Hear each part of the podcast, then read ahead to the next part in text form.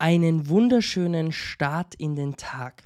Ganz oft bekomme ich von Leuten, die bei uns entweder im, im Inner Circle mit dabei sind oder die ich halt einfach auf Social Media treffe, kenne, äh, persönlich treffe und so weiter, die fragen, hey Manuel, ähm, ich habe leider keine Zeit, das alles umzusetzen, was du mal sagst.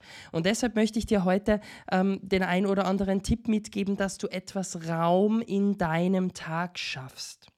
Weil Meiner Meinung nach haben wir alle 24 Stunden zur Verfügung. Ich behaupte aber, du kannst aus einem 24-Stunden-Tag auch einen 28-Stunden-Tag machen. Und natürlich kannst du die Zeit nicht dehnen oder sollst über Zeitzonen fliegen oder wie auch immer, sondern ähm, ich meine damit eher, wenn du jetzt hergehst und wenn du sagst, hey, ich bin voll im Game drinnen und arbeite von ja, von früh morgens bis spät abends meine Aufgaben ab und habe dazwischen nie Zeit, dass ich mal an meinem Traum arbeite, dass ich mir etwas Neues aneigne, dass ich ein Buch lese, dass ich mich weiterentwickle. Dann empfehle ich dir, dein ja, Brotgeschäft einmal hinten anzustellen. Das ist jetzt eine Empfehlung, die klingt zwar hart, aber ich meine das wirklich. Und zwar, dass du mit deinem Traum früh morgens beginnst und dass du dir in deinen Kalender reinschreibst, wann du deine Zeiten nutzt, um entweder für dich einmal eine Auszeit zu nehmen oder deinem Traum hinterher zu jagen.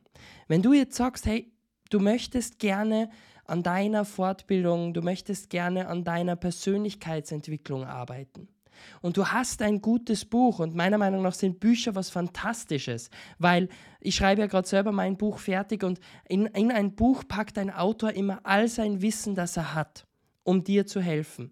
Also ist ein Buch so ziemlich das Beste, was du haben kannst und die meisten nutzen es leider nicht richtig. Also, wenn du jetzt sagst, du nimmst dir die Zeit für ein gutes Buch und du arbeitest das richtig durch, dann kann dich das dein ganzes Leben lang begleiten, dass du durch dieses Buch deine Erfolge bekommen hast. Also versuch doch einmal, ähm, dir auch die Zeit für dieses Buch dann zu nehmen und dieses Buch wertzuschätzen. Und dann trägst du dir in deinen Kalender ein, jeden Tag um 12 bis 12.30 Uhr liest du. Oder eben von 6.30 Uhr morgens bis 7 Uhr liest du.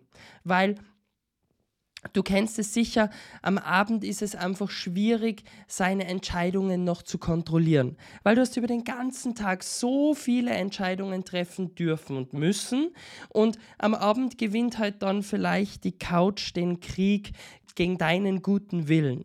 Also schau, dass du deinen guten Willen wirklich in der Früh nutzt, dass du in der Früh die Energie nutzt. Deshalb hörst du ja hoffentlich auch diesen Podcast und dann hören wir uns morgen wieder für den nächsten Tipp. Schau wirklich, dass du dir etwas Raum für dich schaffst und das schaffst du am besten durch gute Zeitplanung und durch Arbeiten mit deinem Kalender, in den du auch deine freien Zeiten dann wirklich reinplanst.